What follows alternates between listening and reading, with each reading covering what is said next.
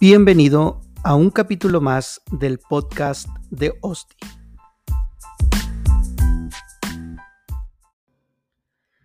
Hola, ¿qué tal? Concluimos el capítulo 5 del Sermón del Monte.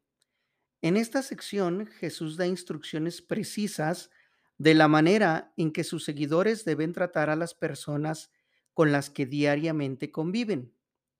Jesús no se pronuncia en contra de la justicia sino en la manera con la cual se responde o se comporta frente a los enemigos. Una vez más, menciono una frase que se había enseñado por años, pero de manera incorrecta, al hacer alusión a la famosa ley del talión, la cual establecía justicia exacta, no venganza, y es mencionada en Éxodo 21, 22 al 25, Levítico 24:20, Deuteronomio 19:21. Esta es una de las primeras reglas judiciales de las que se tiene registro, la cual se aplicaba en el cercano oriente. Después, los griegos y romanos la cambiaron por una multa monetaria, ya que de haberse seguido aplicando, la paz no hubiera prevalecido. No resistir al malo es responder con amor a quienes maltratan o intentan abusar de la posición de poder o superioridad en la que se encuentran. El golpe sobre la mejilla derecha era el insulto más agravante que existía en el mundo antiguo.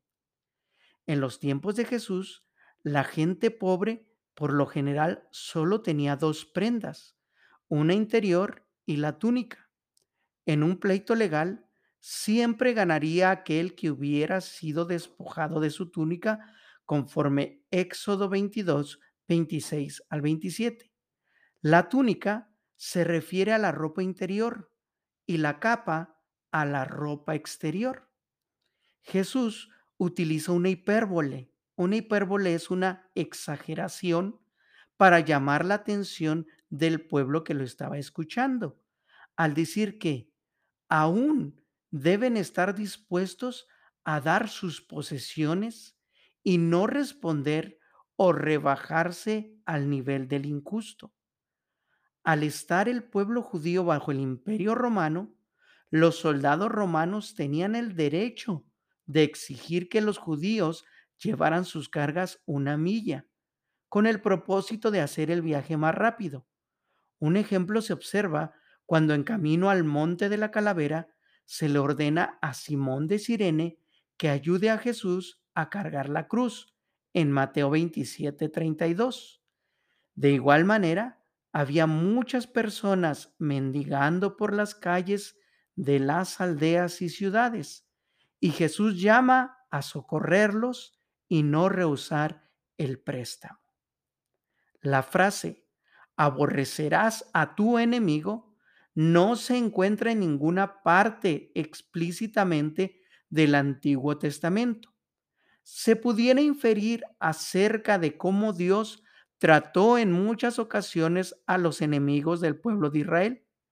Lamentablemente, se había enseñado a odiar a aquellos que no pensaban igual que los judíos o simplemente por no ser judíos.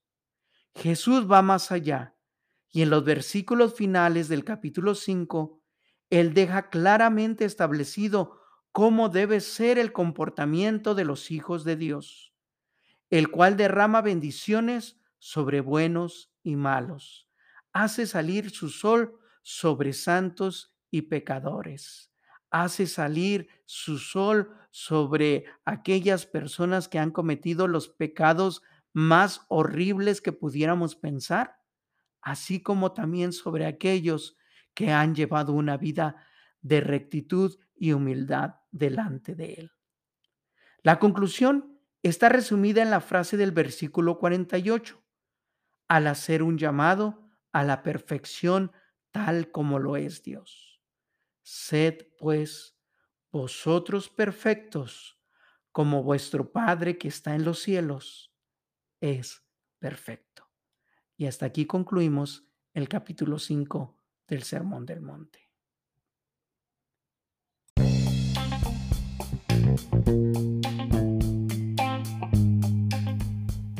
Gracias por haberme escuchado. Mi nombre es Osdi Salas y te espero en el siguiente episodio del podcast de Osdi.